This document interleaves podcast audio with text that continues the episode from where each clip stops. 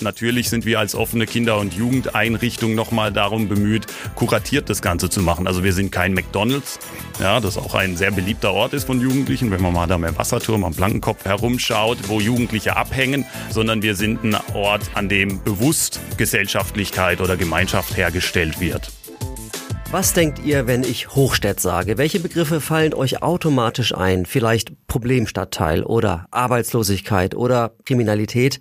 Jedenfalls wenig Positives. Aber es gibt Menschen, die die Hochstädt verändern wollen. Einer ist Nikolas Heffner. Er ist Leiter des Jugendhauses Hochstädt und ich bin gespannt, was er über seine Arbeit zu erzählen hat. Herzlich willkommen zu Mensch Mannheim, dem Interview-Podcast des Mannheimer Morgen. Und ich bin Carsten Kammholz und ich freue mich, dass du da bist, lieber Nikolas Heffner. Ja, danke, dass ich hier sein darf.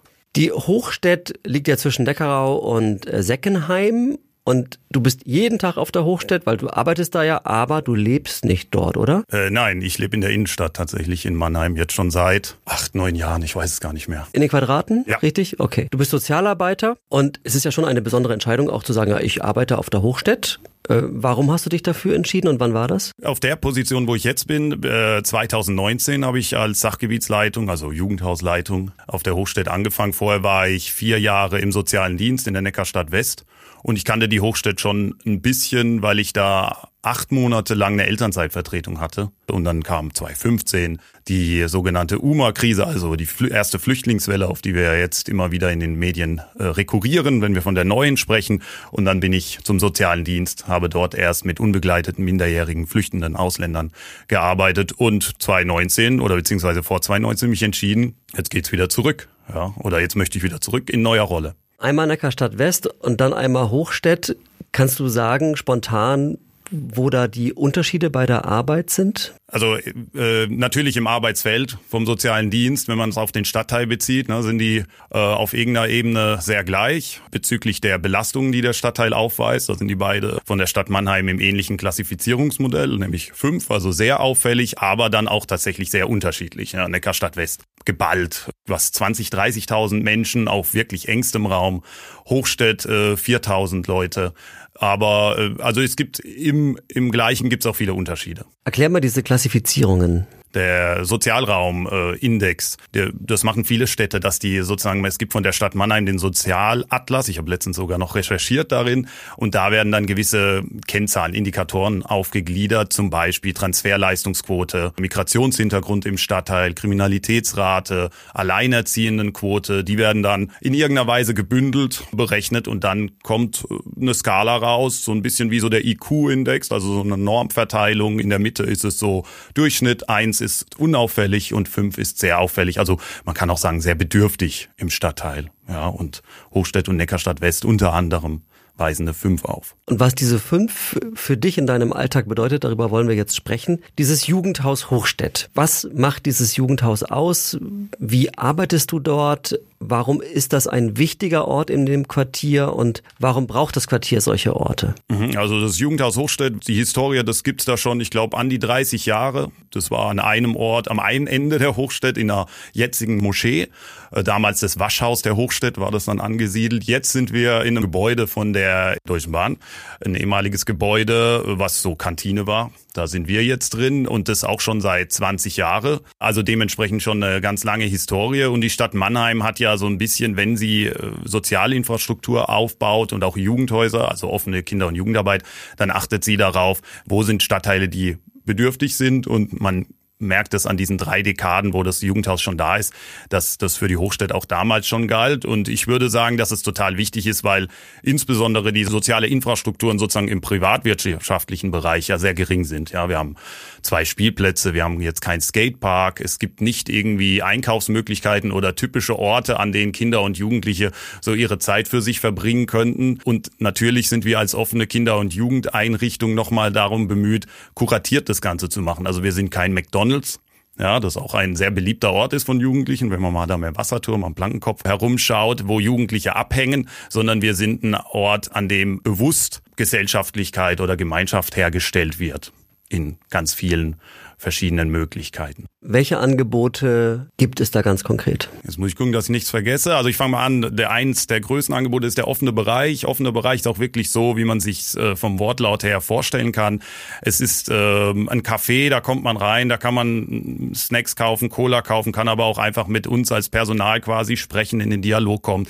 Dann haben wir einen äh, Saal, in dem Tischkicker, Tischtennis steht, FIFA-Ecke, die sehr beliebt ist. Also es gibt ganz viele Möglichkeiten, Gemeinschaftsspiele, Gesellschaftsspiele, Medienraum gehört dazu. Wir haben einen Außenbereich, einen Abenteuerspielplatz, so nennt sich das, auf dem man einfach Sandkasten buddeln kann oder sich irgendwelche Spielsachen ausleihen kann und dann damit sich verdingen kann. Und es ist so der, da kommt man an und da ist man.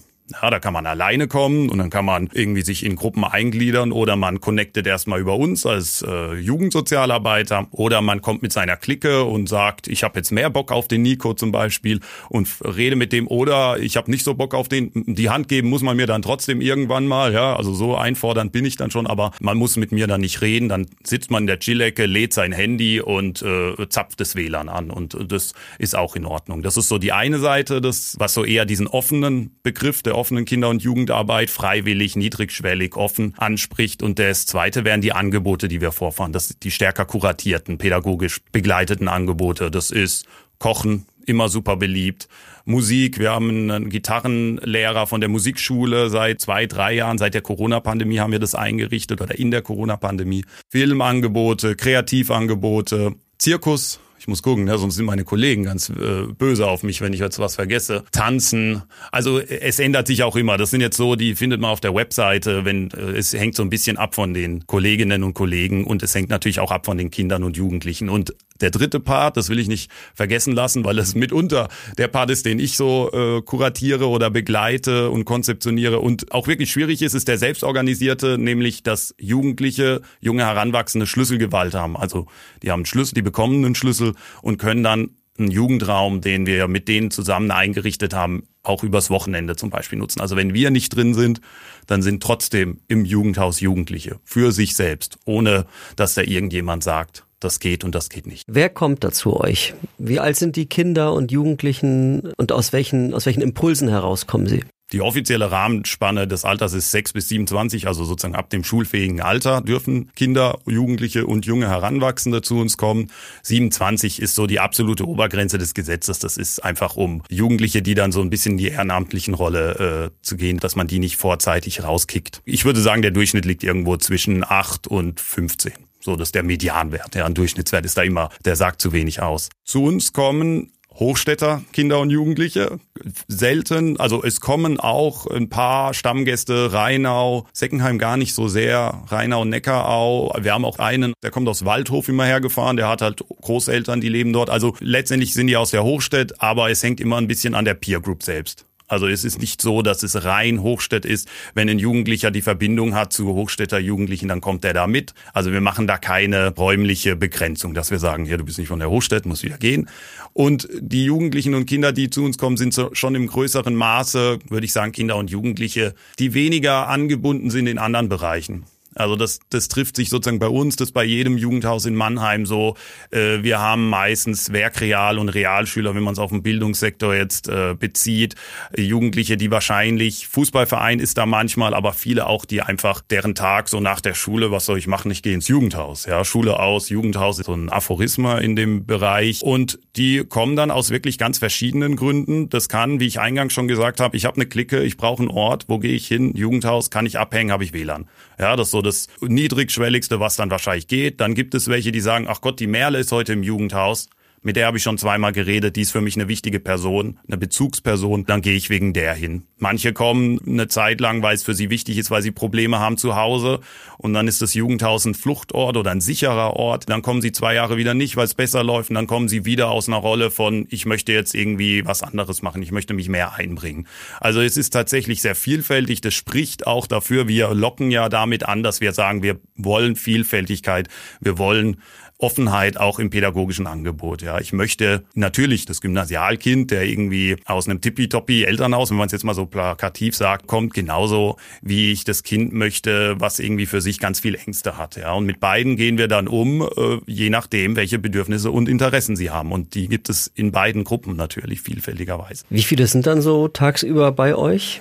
Das ist auch eine stark fluktuierende Zahl natürlich. Ich sage immer so, 30 äh, und 70. Ja, das ist immer, wir haben so zwei große Angebotsbereiche, einmal für die stärker für die Kinderorientierten, einmal für die Jugendlichen. Kinderorientiert ist so dann der typische 15 Uhr bis 18 Uhr und Jugendliche 18 bis 21 Uhr und zusammengefasst würde ich sagen 30, 30 bis 70, ja. Sind da Jungs genauso vertreten wie Mädchen oder gibt's da eher eine Schlagseite? Grundsätzlich in der Jugendarbeit, ich glaube, da spreche ich nicht nur für das Jugendhaus Hochstedt, sondern für die ganze Stadt Mannheim und ich glaube auch sozusagen für die Jugendarbeit im Generellen ist es ein bisschen jungslastiger oftmals. Auf der Hochstedt zeigt sich das so, jetzt nicht mehr ganz so stark, aber immer noch. Bei den Kindern ist es recht moderat ausgeglichen. Da würde ich fast zu 50-50 tendieren. Also wenn ich Kinderbereich sage, ich bis zwölf Jahre. Bei den Jugendlichen merkt man dann, da, da trennt sich das so ein bisschen. Also da sind die Jungs dann tatsächlich mitunter deutlich im Überhang auf der Hochstedt äh, würde ich das, wenn ich jetzt eine Erklärung hinten dran schieben soll, aber das ist auch in anderen Jugendhäusern so. Man kennt es ja auch aus Risikoverhalten von jugendlichen Mädchen, sind so ein bisschen introvertierter, die, die, sie suchen sich dann andere Plätze. Jungs sind sehr raumeinnehmend und extrovertiert. Auf der Hochstedt trifft es auch äh, nochmal doppelt zu. Und dann kommen manche auch mitunter Vorbehalte von Eltern. Ja, wenn die Mädchen 13 werden auf der Hochstedt, dann wird manchmal, die Eltern haben einen anderen Begriff von Sicherheit für, für Jungs, für ihre Jungs als für ihre Mädchen. Ja, die Mädchen werden so ein bisschen näher an der Brust gehalten und das ist der Begriff von, ich muss, ich muss mich gut kümmern was die Mädchen wahrscheinlich dann mitunter anders aussehen. Aber das sind so vielfältige Sachen. Und was man auch merkt, die Jungs kommen eher in den offenen Bereich, also die brauchen Raum zum Präsentieren, Raum zum Dasein. Mädchen sind sehr angebotsgetrieben, dann desto älter äh, sie werden. So Tanzangebote sind klassische Mädchenangebote. Nicht darauf zugeschnitten, werden aber von Mädchen angefragt, fast 90 Prozent. Du hast gesagt, äh, rund 4000 Menschen leben auf der Hochstedt. Kannst du diese Einwohner in Communities aufteilen und werden diese Communities auch im Jugendhaus sichtbar? Ja, das ist schwierig. Also so, ich könnte so von einer analytischen Deutung von außen. Ja, es gibt 4000 Leute und im, im letzten Sozialraum Privier über die Hochstadt sind, glaube ich, von über 60 Nationen. Also da würde man jetzt erstmal davon ausgehen, dass es das nicht gibt. Es gab mal eine Kirche, die ist aber jetzt äh, abgerissen worden. Äh, da kommt der neue städtische Kindergarten rein. Aber es gibt eine Moschee, da wo früher das Jugendhaus war, habe ich ja schon gesagt. Dementsprechend gibt es auch schon eine starke, in sich homogene muslimische Community. Ich glaube auch, dass, also, dass die das selbst so beschreiben würden und nicht nur aus der Außensicht. Es gibt einen ganz kleinen Teil in der Hochstadt, so die erste Straße, das sind so Einfamilienhäuser. Das ist der untypische Teil, sage ich mal. Das sind die damals hingezogen sind, sich Einfamilienhäuser. Der größte Teil ist ja GBG und Vonovia äh, Mietwohnungen. Ne? Das könnte man vielleicht auch nochmal so separieren. Und dann gibt es wahrscheinlich auch eine Community, die, die nochmal, die sich nicht so stark über den kulturellen muslimischen Hintergrund definiert. Ob das jetzt alles Deutsche sind oder Bio-Deutsche, das weiß ich nicht. Das ist ja schwierig zu sagen, Migrationshintergrund. Wir haben viele Kinder, die sehen sich als türkisch, kurdisch und sind auf dem Papier wären die deutsch und äh, das biografisch sozusagen deckt sich das auch, aber in der persönlichen Narration sind es, dann ist das sehr viel stärker heraustretend. Das kann man so sehen, wobei äh, im Jugendhaus ist Community ist die Clique, würde ich sagen. Also die soziale Gruppe, Peer Group, das ist das Distinktionsmerkmal, wo man es mitbekommt. Ansonsten sind die Konflikte zum Glück, dass man irgendwie so Differenzen aufmacht, so du bist Christ, du bist, ich bin Muslime, was man manchmal ja vor zehn Jahren gehört hat in Berlin, ne? wenn man dann mit der Wurststulle reinkommt, dann wird man da, also Schweinewurststulle wird man schief angeschaut, das habe ich so noch nicht mitbekommen, wobei man auch sagen muss, wir gehen ja auch darauf ein, also bei uns gibt es dann typischerweise kein Schweinefleisch, wenn wir irgendwie eine Pizza machen, dann gibt es eine Sucuk-Pizza, ja, weil einfach über 70 Prozent Migrationshintergrund und im Großteil muslimisch und das dann auch sehr stark leben. Habe ich das richtig verstanden oder ist das eine Überinterpretation, dass da auch viele ja mit einem türkischen Hintergrund sagen, sie sind Türken, obwohl sie eigentlich einen deutschen Pass haben? Ich würde es schon, also ich nehme es so wahr. Es gibt natürlich auch den Fall, dass türkisches Kind oder Kind, das sich selbst als Türke bezeichnet, keinen deutschen Pass hat, aber ich manchmal bin ich so im Zwiegespräch oder so ein bisschen provokativer unterwegs. Ja, das ist so meine Art der, der Pädagogik und dann, dann fordere ich das manchmal heraus, sag doch, hä, du, wo, wo bist du geboren? Geboren? Mannheim, ja. Wo bist du aufgewachsen? Mannheim, so. Also du hast doch viel mehr. Du bist doch auch, du bist doch deutsch. Ich sag dann immer, also am Ende ist so der Kompromiss. Ich sage, du bist doch deutsch und bist auch irgendwie türkisch oder kurdisch. Kurdisch ist ja noch nicht mal, hat ja jetzt noch nicht mal Nationalstaatsanspruch, aber äh, da merkt man natürlich auch, wie definiert man sich. Die, die sind wahrscheinlich deutsch, türkisch, hochstädterisch, so. Hochstädt ist für die auch natürlich ein Begriff. So dieses Lokalpatriot ist dann manchmal auch zu sehen. Waldhöfer, wenn sie fußballaffin sind. Aber man, man merkte schon, dass ein gewisser Disconnect äh, da ist. Also es ist auf der einen Seite ist es positiv, die Vielfältigkeit sollte man betonen und ich glaube, das wäre auch sträflich, wenn wir das den Menschen nehmen würden, indem man, na, man kann so die Sache, wo kommst du denn her? Das finde ich auch äh, schrecklich, wenn das die erste Frage ist, wenn ich jemanden sehe, der sozusagen nicht in mein biodeutsches Bild reinpasst. Ich glaube, die Kehrseite, dass man sozusagen nur du bist jetzt türkisch, dass man, also ich glaube auch, dass man so ein bisschen fordern kann und fordern muss, so, hey, du gehörst auch dazu.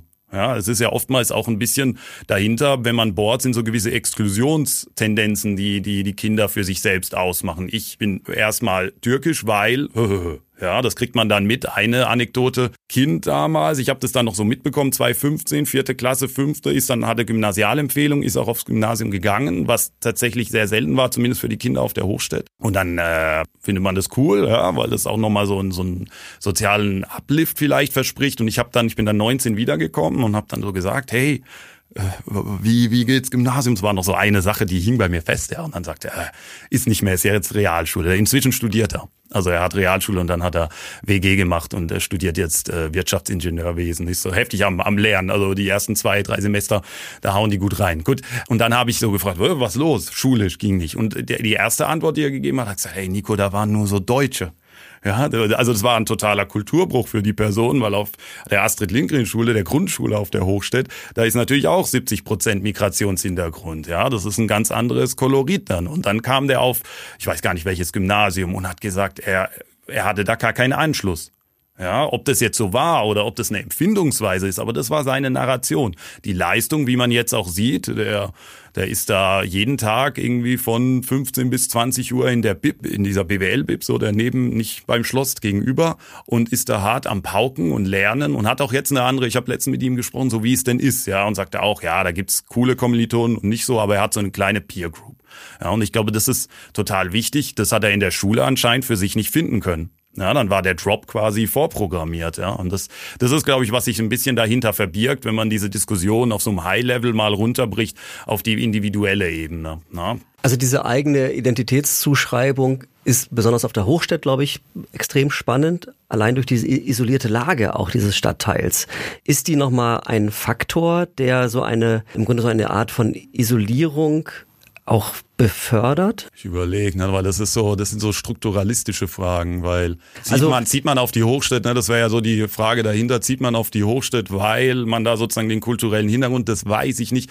Die Mietpreise, wenn man mal an, anschaut, der Durchschnittsmietpreis auf der Hochstadt, als ich letzte Mal geschaut habe, weil ich mal eine angedrohte Mietpreiserhöhung hatte und ein bisschen so, wo muss ich jetzt hinziehen, muss ich doch nach die, auf die Hochstadt als Sozialarbeiter verdient man ja gar nicht so gut, aber sie waren lagen da bei sieben äh, Euro pro Quadratmeter, ja, das ist deutlich günstiger als dort äh, im den Quadraten, wo ich lebe. Also das ist wahrscheinlich im Mannheimer Vergleich äh, verschwindend gering. Na klar, die GBG macht irgendwie 60 Prozent des Wohnraums aus. Als sozialer Wohnbaugesellschaft hat die auch ein Anliegen daran. Also ich glaube, dass das viel mehr wiegt tatsächlich. Ja, eine Frage von, kann ich es mir leisten oder kann ich es mir nicht leisten? Und das führt in Deutschland nun mal dazu, dass Gruppen mit Migrationshintergrund eher dahin kommen. Ne? Die Aussage Migrationshintergrund gleich sozialer, ökonomisch schlechter gestellt ist ja auch eigentlich eher, wie sagt man denn? Ja, das ist, muss ja nicht so sein, aber es ist so in unserem Sozialstaat, weil diese Dinge nicht äh, adäquat aufgefangen werden können. Also dazu würde ich dann sagen, dass es, glaube ich, nicht so ist, dass die Leute da ganz bewusst hinziehen, sondern es ist wirklich eher so eine,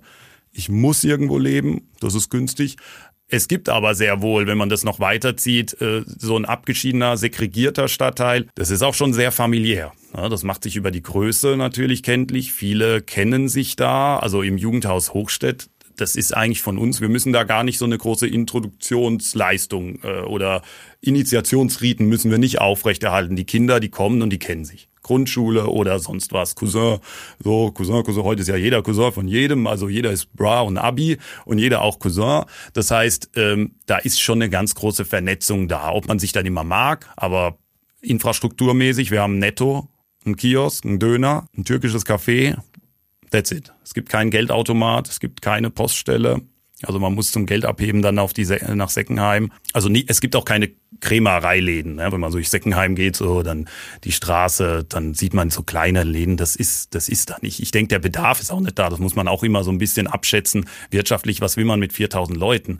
Aber ähm, natürlich ist es eigentlich ein sehr dröger und sehr ruhiger Stadtteil. Ja? Wenn da nicht so viele Kinder rumlaufen würden, wäre das wahrscheinlich in anderen Gemeinden wäre das so ein überalterter Stadtteil. Aber ist ja ein sehr junger Stadtteil hier, Mannheims jüngster relativ gesehen, hohe Kinderquote. Ich würde gerne noch mal mehr erfahren über deine Arbeit im täglichen dort. Und da ist ein Satz hängen geblieben aus unserem Vorgespräch. Ich zitiere den mal. Du hast gesagt, hier gilt ganz oft das Gesetz des Stärkeren und des Älteren. Das ist also das, was du direkt im Jugendhaus mhm. erlebst. Wie zeigt sich das, dass es dieses Gesetz möglicherweise gibt und wie versuchst du das aufzubrechen? Genau, ja. Eine erste, erste Frage wäre ja, ist das moralisch äh, gut? Ja, kann man jetzt auch links und rechts sehen? Stärkere ist wahrscheinlich vom, vom Klang her auch klar äh, negativ und es zeigt sich auch ganz plakativ darin, dass Auseinandersetzungen dann oftmals äh, über das Verbale hinausgehend, also äh, mit, mit Gewalt durchgesetzt werden, nonverbal wie verbal.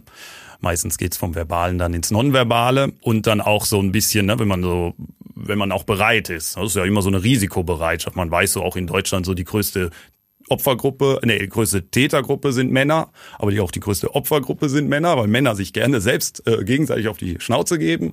Und im Jugendhaus Hochstedt kann man das auch schon so sagen. Ich habe am Anfang, als 2019, da war ich noch ein bisschen humoristischer vielleicht unterwegs, habe ich mal gesagt, ich möchte so mehr die Mädchen, dass die schlagen. Ja, das war so ein Satz, äh, das habe ich dann immer unter der Hand gesagt. Ne? Das war natürlich eher darauf bezogen, ich möchte, dass, dass es sozusagen eine, eine dass man nach vorne geht. Ja, ich finde, das stärker kann ja auch wirklich sein, stärker argumentativ, aber auf der Hochstedt heißt äh, stärker dann tatsächlich sozusagen die Stärke, die man zeigt, wie auch immer. Das ist ja ganz vielfältig. Nicht immer der, der am stärksten draufhauen kann, ist auch der vermeintlich stärkste. Da gehört vielleicht auch ein bisschen Tyrannerei oder Manipulation mit. Ja, das ist die erste Sache. Die zweite war des Älteren. Es ist auch da äh, dialektisch zu sehen. Also ist ein hoher Positivfaktor als nicht mehr ganz so junger Jugendhausleitung, also ich bin deutlich älter als alle die meiner Klienten zum Glück, ist natürlich absolut Autorität die Autorität, die ich nicht bin, sondern die ich habe, weil ich älter bin. Na, das ist, wird da schon von den Eltern so mitgebracht gegenüber Älteren. Daher kommt es ja. Da hat man Respekt zu erweisen. Man kennt es manchmal, wenn man dann, ich habe das letztens gesehen bei einem Mädchen, die hat dann auf einem Stadtteilfest ihren Großvater gegrüßt und dann wird die Hand vom Großvater genommen und wird geküsst und dann die, ich glaube, dann wird die so an die eigene Stirn, so wie gemacht. Na, dann habe ich auch meine Hand hingehalten und dann hat die gesagt, nee, das ist nur für Großeltern gilt das. Also das war Natürlich auch wieder so ein bisschen provokativ, aber da sieht man, da ist ein hoher Respekt. Die andere Ausformung ist natürlich, dass wenn ein Jugendlicher, wir haben eine große Durchmischung auch mittags, wir haben nicht mehr so eine harte Separation, weil wir gemerkt haben, es gibt einen Bereich, in dem wollen sowohl Kinder als auch Jugendliche ins Jugendhaus Hochstedt. Und wenn wir dann sagen, mittags ist für Kinder, abends für Jugendliche, verlieren wir gerade viele jugendliche Mädchen. Die dürfen abends dann vielleicht nicht immer raus, so, oder wollen das dann auch nicht, weil sie nicht wissen, auf was lassen sie sich ein. Also kommen sie um 16 Uhr.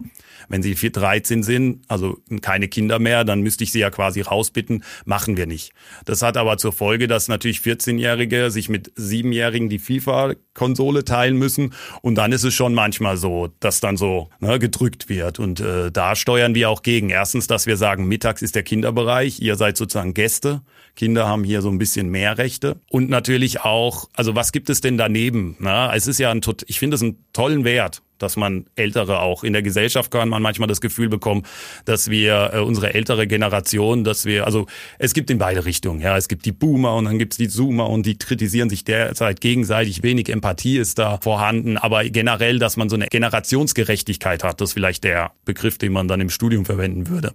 Ähm, das ist ja was Gutes. Wenn es aber nur das ist und wenn es sozusagen aus ein, ein alleiniges Diktat gibt, ich bin 15, du bist 12, du musst mir gehorchen, also keine Rechtfertigung mehr der Handlung, Gleiche mit dem Stärkeren. Ja, ich bin natürlich auch oftmals der Stärkere, weil ich sage dann, wenn, wenn, wenn das jetzt nicht, wenn das nicht so gemacht wird, auch ich äh, greife dann zu sozusagen Gewalt, aber institutioneller Gewalt und sage, jetzt gibt's ein Hausverbot für den Tag. Das ist ja, ist ja nun mal so. Das ist auch eine Art von Gewalt, weil ich das gegenüber dem Kind oder Jugendlichen durchsetze. Aber ich muss die ja rechtfertigen. Ich muss mich auch angreifbar machen. Und wenn das so eine Sache ist von tradiert, ja, tradierte Macht, die nicht angegangen werden kann, Autoritäten, die nicht sind, sondern die man zu haben scheint, äh, wo es dann einfach nur heißt, so ist das, dann glaube ich, kommt man ins Problematische. Und das sind die Dinge, die wir so ein bisschen angehen, ja, und das geht vielfältig. Das ist viel über Beziehungsarbeit, Role Model, ja, also wenn ich fehlbar bin, dann zeige ich das denen, indem ich dann sage, ich habe Scheiße gebaut. Ja, oh, sorry. Ja, also das ist schon ein großer Schritt, weil man dann ja auch merkt, diese Instanzen von oben, die sind gar nicht äh, in Stein gemeißelt. Oder man versucht so Gruppengespräche, man hängt sich einfach dran, wenn die über Themen reden und re äh, redet darüber vielfältig. Ja. Das sind so Chisels, man haut so mit einem kleinen Meißel an einem riesen Betonklotz und haut dann kleine Dinge raus, aber so ist es dann halt. Du hast ja eingangs gesagt, dass wenn die Jugendlichen und Kinder kommen, dass sie alle dich mit Handschlag begrüßen müssen? Ja, müssen nicht, aber wenn ich die sehe, wenn ich sehe, ich äh, versuche, inzwischen bin ich auch oft im Büro eingekerchert, so ein bisschen, wobei mein, meine Bürotür ist offen und direkt beim Eingang ist es. ich bin so ein schlechter Neinsager, ja, dann kommen die rein und manche Jugendlichen, die sitzen dann neben mir, während ich so E-Mails schreibe, also ja, ich noch so Gespräche mit dem linken Ohr, auch nicht so ideal. Aber wenn ich die sehe, dann, dann in irgendeiner Weise, Faust oder Hand, also eine ganz bewusste Begrüßung, sage ich mal. Wenn bei mir, dir oder deinem Team oder, ja, beim oder Team ist es dir bei wichtig, dass, es, dass, dass du begrüßt wirst? In erster Linie hat's ein Part, das ich, aber ist fürs Team genauso. Also wenn, wenn, wenn das so wäre, dass da Jugendliche reinkommen, die Kinder sind meistens ne, nicht der kritische Part, aber es gibt schon manchmal Jugendliche, die, die sind so, ne, das ist ja auch eine Art von Raumeinnahme, wenn man dann, äh, also die Grundregeln der, der Höflichkeit äh, disrespektiert, indem man einfach nicht Hallo sagt. Und dann gehe ich auch da aktiv hin, nicht provokativ, sondern einfach hin, hey, hallo, ne, kann ja auch sein, dass die uns übersehen haben. Also ich glaube, da geht's nicht darum, wenn ich dann schon hingehen würde, so du hast mich zu begrüßen, dann wäre ich ganz schnell auf so einer Wippe und würde dann nach oben gehen, sondern einfach sagen, hey, yo, ich bin hier, ich habe die und die Funktion, schön, dass ihr da seid.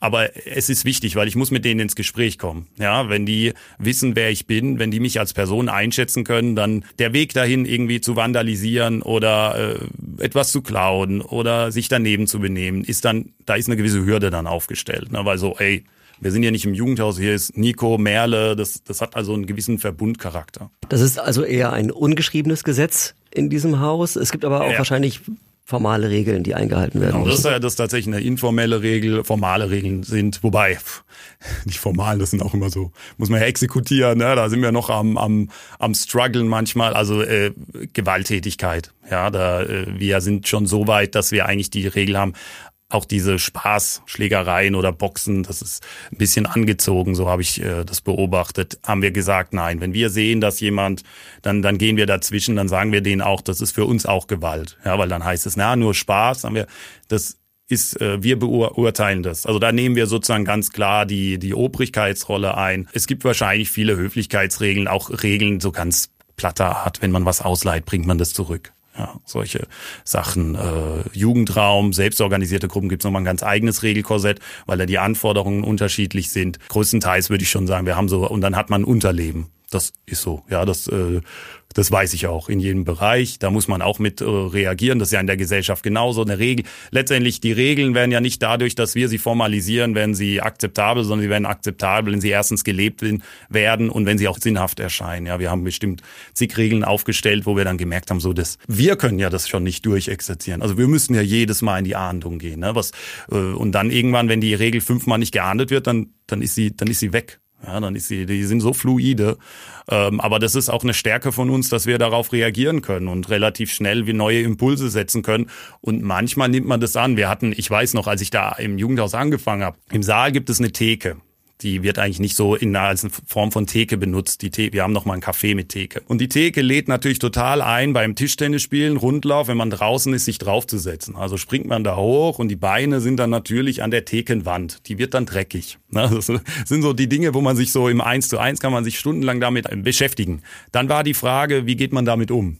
Die ist dreckig, da ist der Mörtel rausgeplatzt, muss man nachbessern. Und dann war die erste Regel war dann, die dürfen sich nicht draufsetzen. Also wenn die oben sind, geht man, sag mal, hey, bitte runter, bitte runter. Das macht man so 20 Mal, dann hat man irgendwann die Schnauze voll, weil man selbst vielleicht da auch drauf, weil es der perfekte Platz ist. Ich habe irgendwann gesagt, können wir das nicht umdrehen? Ja, warum nicht aus der Regel eine Tugend machen? Äh, können wir da nicht einfach so Lederkissen? Ne? Man kennt es bei manchen Bars in der Innenstadt auf diese alten äh, Außenfenstersimse, so eine Lederpolster äh, und dann kann man sich dahin pflegen auflädsten. Und wir haben es dann, haben wir letztendlich nicht gemacht, weil es ein bisschen, ich bin jetzt kein Polsterer. Wir haben aber einfach dann äh, Holzpalisaden dran und, und haben irgendwann die Regeln, haben gesagt, das ist ein Preis, den wir zahlen. Wir sind bereit, die ab und zu zu streichen, kann man ja auch mit den Jugendlichen machen. Aber es ist doch ein totaler Qualitätsfaktor im, in der Aufenthaltsqualität, wenn die das machen.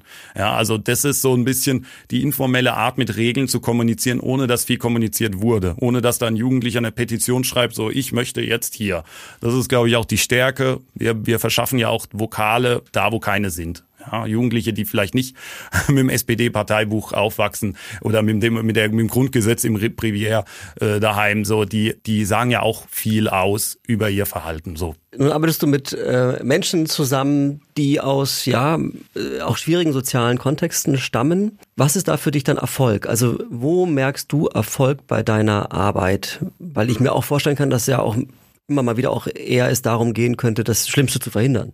Ja, also auch eine riesen Bandbreite. Ich habe ja vorhin gesagt, so diese Metapher vom, ich, ich hau da an so einem riesen Felsen dran, ne? und dann, oder manchmal, man könnte auch Sisyphos, dann hat man den Felsen auch nochmal drin, hoch und wieder runter. Und manchmal ist es das auch. Ne? Manchmal ist es wirklich, wir sind auch, wir sind ja Einrichtung der Jugendhilfe. Das heißt, Kinderschutz ist auch ein, ein Bereich, das assoziiert man nicht so oft mit Jugendhaus. Das ist auch gut, dass die Kinder nicht an Jugendamt denken, wenn die an Jugendhaus denken, weil Jugendamt nimmt die Kinder weg, ja, in Anführungszeichen. Äh, wir begegnen denen ganz anders. Aber auch das ist es. Ja, ich habe am Anfang ja gesagt, manchmal sind wir Safe Space, manchmal sind wir natürlich auch in der Rolle. Äh, unsere Rolle als cooler, äh, als Bro oder Cousin oder so, so Berufsjugendlicher, in Anführungszeichen, weil es ein abfälliger Begriff ist gegenüber unserer Berufsgruppe, sonst kriege ich Kollegen Ärger sind wir trotzdem darauf angewiesen oder das entbindet uns nicht davor, wenn wir merken, oh, dem Kind, dem Jugendlichen geht's sehr schlecht. Wir müssen intervenieren und vielleicht müssen wir dann auch an den sozialen Dienst eine Meldung machen. Das ist so eine eine Sache. Manchmal ist es auch wirklich, wenn der bei uns ist, na, so das ist die klassische Ding. Wenn der bei uns ist, dann baut der draußen keine Scheiße. Ja, dann muss man ein bisschen so die Toleranzfähigkeit erhöhen bei sich selbst und sagen, okay, der ist jetzt nie so 100% regelkonform. Wie weit können wir mitgehen? Ja, das ist, oder mit, mit gewissen Gruppen. Wenn das Jugend, wenn ich alle rausschmeiße, weil meine Regeln so strikt sind und ich habe niemanden im Jugendhaus, dann kann ich meinem Chef sagen, so, dann mach mal zu. Ja, dann mache ich meinen eigenen Job ja obsolet. Also wir müssen irgendwie mit unserer Klientel arbeiten. Es gibt viele Beispiele, dass es wir hatten, als ich eingangs gesagt habe, mit dem Gitarrenunterricht, der ist daraus entwachsen, dass eine 13-Jährige auf uns zukam.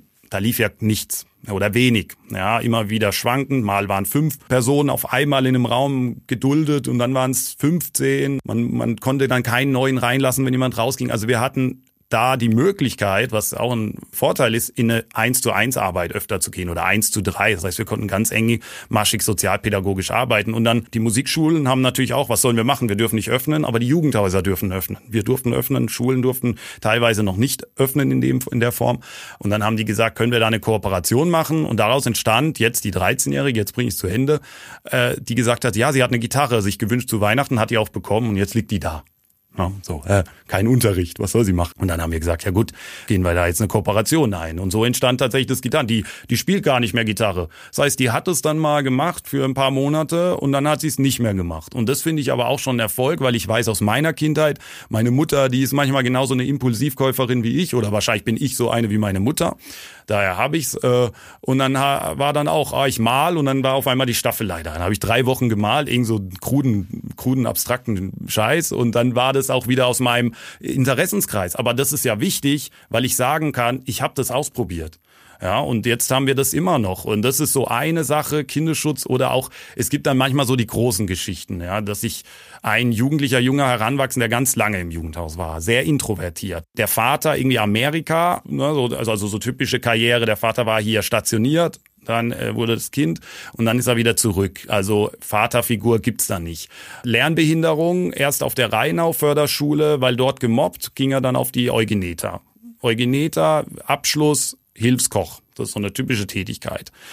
Unglücklich, unglücklich, ohne Ende. Was soll ich machen? Ich habe keinen Bock auf die Tätigkeit. In der Narration war immer die Schule war der schlimmste Ort. Angefangen Musik zu machen hat er dann, äh, war auch immer Schule, Schule, Schule. Ich habe dann irgendwann mal mit ihm gesprochen, habe so gesagt, so mich wundert das so. Weißt du, du sagst immer, die Schule ist so das Schlimmste und dass die dir dein Leben versaut haben, dass du viel mehr leisten kannst, dass die andere die Rückmeldung geben, wenn man mit dem redet, rhetorisch super fit, auch sehr belesen tatsächlich. Ähm, und dann habe ich gesagt, du verstehe ich, dass du durch viel Scheiße musstest, aber auf der anderen Seite klingt es so, als ob du Angst hast, dass die Schule recht hatte. Ja, so was ist denn, wenn, weil ich habe gesagt, du bleibst ja nur in diesem Kreis. Schule scheiße, deswegen bin ich da. Hab ich gesagt, in Deutschland, in Baden-Württemberg zumindest, Bayern sieht das nochmal anders, aber so außerschulische, nachschulische Karrieren sind ja möglich, habe ich gesagt. Da können wir mit dir äh, zum Jobcenter gehen oder zur, zum Amt für Soziales und dann gehen wir den Weg. Aber du musst bereit sein, den zu gehen und vielleicht wirst du scheitern. Vielleicht ist es die Einschätzung der LehrerInnen, die gesagt haben, hm, du bist einfach sehr schwach in der Schule. Vielleicht war die richtig oder vielleicht war die zu dem Zeitpunkt richtig. Ja. Und dann ist tatsächlich, hat das nochmal, also das war so ein kleiner, sag ich mal, systemischer, so ein Impuls, so eine Irritation, die dann dazu geführt hat, dass die Person jetzt den Hauptschulabschluss gemacht hat und jetzt den Realschulabschluss anstrebt. Ja, das war keine Karriere, die steil nach oben ging. Die erste Maßnahme hat gescheitert. Dann ist er übers neue Klassenzimmer, das ist so ein Alternativmodell für Jugendliche und junge Heranwachsende, die im Regelschulbetrieb nicht so mitlaufen können. Aber jetzt hat er einen Hauptschulabschluss. Jetzt hat er für sich eine andere Perspektive. Jetzt kann er vielleicht auch positiver damit umgehen, das, was früher war, ist vorbei und jetzt habe ich diese Herausforderung geschafft. Ja. Das ist auch so ein Erfolg. Die größten Erfolge sind manchmal, die, die kriegt man zehn Jahre später mit. Kommt irgendjemand 30 Jahre, bringt sein Kind vorbei und sagt so, öh, früher war ich in der Werkstatt und ich habe immer Scheiße gebaut und der Mike hat dann mich rausgeschmissen, aber das war das, was ich gebraucht habe letztendlich der Erfolg stellt sich ja nicht bei uns aus, sondern bei den Kindern und Jugendlichen. Also auch in der Narration muss er da platziert werden. Die folgende Frage ist jetzt nicht so einfach zu beantworten. Was müsste getan werden, damit so ein Stadtteil wie die Hochstedt eben nicht mehr als Problemstadtteil bezeichnet wird und dass diese Arbeit am Ende doch keine Sisyphos-Arbeit ist? Ja, hui, hui. Also genau, es wird ja derzeit schon viel getan. Wenn ich gesagt habe, so die privatwirtschaftlichen Institutionen sind rar, dann haben wir ein ganz enges Netz und ich glaube, das ist auch ein Erfolgsfaktor tatsächlich, äh, den man vielleicht noch ausbauen könnte. Also eine engmaschige Zusammenarbeit der gesamten Institution über den Gesamtaltersbereich, also Kindergärten, Schule, Wohnbaugesellschaft Vonovia und GBG, die auch mit ins Boot holen, die Vereine, AWO, Schiffer Kinderheim, DUA, die viel Jugendhilfeleistungen anbieten, sozialer Dienst und dann auch wir. Ja, also äh, die Annahme, dass man als Jugendhaus äh, singulär Veränderungen herstellen kann, das äh, glaube ich halte ich für also das glaube ich auch auf deutschem Niveau ist das noch ein bisschen so, wir machen eine Sache und meistens muss die schnell gehen und ähm, das verpufft dann. Also zu dieser Komponente gehört eigentlich auch noch die Zivilgesellschaft, also die Familien. Ja, wir sind ja nichts wert, wenn ich die Familie nicht im Boot habe. Im Jugendhaus stellen wir uns ganz bewusst auf, wir sind für die Kinder da, das finde ich auch richtig, aber die, die Familien sind ja nicht weg, weil es gibt immer noch Schulen und andere Institutionen. Also man muss, diese Moment muss man, glaube ich, stärken. Ja, dass man auch sagt, welche Verantwortung kommt denn jedem Akteur zu? Wenn man das Ganze nur immer wieder versucht zu kompensieren über Institutionen, dann schafft man keine Verbindlichkeiten, nichts längerfristiges. Und natürlich ist auch ein gewisser Strukturwandel, das ist, steht mir nicht bei. Städteplanerisch, glaube ich, ist es auch. Wir haben darüber gesprochen, wie segregiert äh, der Stadtteil ist, dass äh, man den Stadtteil sich nicht bewusst auswählt, sondern eher, ich muss dahin. Ja, und äh, dann kommt eine gewisse Ballung von Personen. Ich habe jetzt was war denn Österreich, Wien, ja, ist ja so äh, ein Paradebeispiel von gutem sozialen Wohnungsbau, weil die es geschafft haben, was viele Länder, nicht nur Deutschland, aber viele Länder nicht geschafft haben, ähm, disparate Gruppen, sozialökonomische Gruppen eng beieinander ja, und dann, dann passiert natürlich das, also moralisch, soziale Kontrolle ist manchmal so ein sehr gehasster Begriff, aber ist doch soziale Kontrolle beinhaltet auch positive Aspekte. Ich kann zum Nachbar oder zur Nachbarin gehen, die ist Lehrerin und kann fragen, hier, mein Kind hat da Schulaufgaben, kann ich nicht lösen. So, können Sie mir helfen? Ja, das ist ja so der Gedanke von Mehrgenerationen. Das sind Dinge, glaube ich, die müsste man auf der strukturellen, also man müsste so ein bisschen durchexerzieren. Was ist die grundlegend strukturelle Ebene? Was ist dann nochmal die Ebene sozusagen, die dazwischen steht, also so als Medianebene Stadtteil, also unsere Institution und dann an die individuelle. Und wenn wir es nur so erfahren, dass wir sagen, wir müssen etwas auffangen, was die Eltern nicht können, ich glaube, also dann ist unser rationaler Begriff von dem, was Mensch ausmacht, auch ein bisschen nachlässig, weil die Menschen haben ja viele Skills, viele viele Ressourcen. Man muss die dann auch nur irgendwie anzapfen. Manchmal heißt es auch unbeliebt sein. Das ist nun mal auch so eine Sache, die wir in der Debatte oftmals ein bisschen vergessen. Aber im Jugendhaus, wenn ein Kind den Bedarf hat auf Regulation, den es ausmacht, indem es die Wände verschieben will, dann muss ich halt als, als Leitung, muss ich stehen und ihm diese Wand sein. Ja, und muss dann sagen, nein, so geht es nicht. Und dann kommt es 30 Jahre später und sagt, oh, danke Nico, dass du da, ich war auch so ein bisschen komisch im Kopf, aber du hast mir dann so die Richtung gegeben. Anderes Kind braucht mehr Potenzialförderung, anderes braucht wiederum, äh, da muss man hinten dran stehen und so, du kannst es, du kannst es, du kannst es, ja, im übertragenen Sinne. Du sagst, manchmal musst du die Wand sein. Spürst du denn auch eine Wand hinter dir? Also gibt es ein politisches Interesse daran, die Hochstadt zu verändern? Oder ist es am Ende ein Thema, bei dem du sagst, irgendwie bin ich dann doch allein? Oh ja, das, ist, das changiert von Woche zu Woche. Jetzt ähm, mein Arbeitgeber hört ja dann mit, da muss ich so. Nein, nein, also generell würde ich schon sagen, ich habe äh, einen gestärkten Rücken. Es ist auch so in Mannheim, wenn man äh, Gemeinderat, also bis nach oben hin, dann gibt es wirklich äh, eine breite Basis dafür. Es gibt ja die LOS, lokale Stadterneuerung, dieser Satz vom jetzigen OB, der hat ja noch zwei Tage oder so, der Herr Kurz, Ungleiches muss man ungleich behandeln. Also, dass man den Stadtteilen, die bedürftig sind, auch dementsprechend mehr reingibt. Das wird auch in der Hochstadt ankommen. Das ist derzeit Rheinau zum Beispiel, das LOS 2.0 Projekt. Das sehe ich schon, auch wenn es darum geht, dass wir Gelder brauchen, also zusätzliche Gelder vom Bezirksbeirat. Da fühle ich das schon, wo wir jetzt äh, virulent, um das nochmal zu zeigen, wenn ich Kinder habe im Jugendhaus, das feiert ja jeder können da hingehen, können malen. Was nicht jeder so feiert, ist, wenn ich sage, ich habe selbst organisiert Gruppen Jugendraum und dann passiert ja auch, dass die mal auf dem ASP können ja dann kiffen. Ich sage nicht, dass sie das machen, aber das sind, wenn ich Selbstorganisation einlasse, mich auf Jugend einlasse, dann heißt es ja, dass ich auch alle Aspekte mitnehme, ja, sowohl zu meinem Leidwesen, weil ich auch gucken muss, wie kann ich mit Vandalismus und ich möchte nicht, dass im Haus geraucht wird, aber das hat natürlich auch Auswirkungen auf den Stadtteil. In ganz konkreter Form ist es lauter am Wochenende weil jedes Wochenende ist irgendjemand da. Dann sage ich denen so, ihr müsst ein bisschen schauen, die Türen, die äh, Tore nicht so knallen lassen. Ne?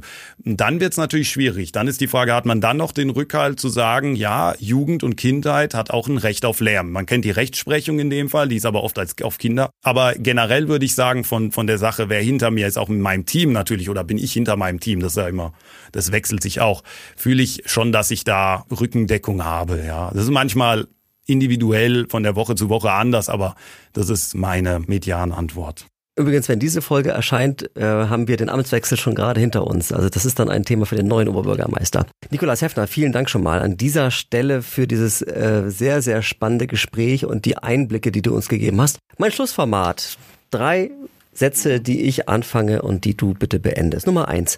Ich fahre jeden Tag gern auf die Hochstädt, denn der Weg ist sehr angenehm, am Neckar entlang zu fahren. Und die Hochstadt ist mein zweites Zuhause und da treffe ich viele Leute, mit denen ich wirklich viele gute Dinge bewerkstelligen kann. Nummer zwei. Als ich von den Krawallen in Paris gehört habe, habe ich gedacht. Erst habe ich nicht gedacht, ich war erschüttert.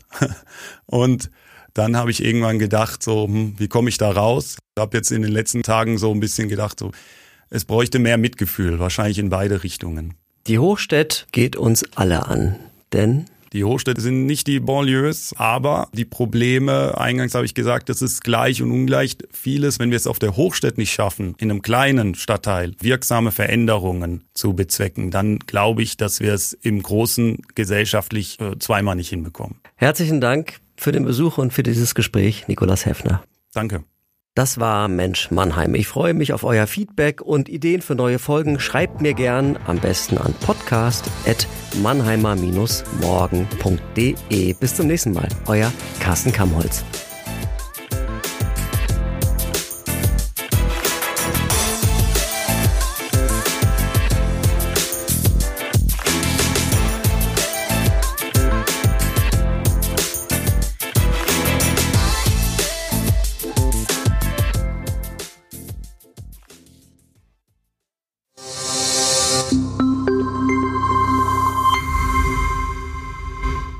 Podcast des Mannheimer Morgen.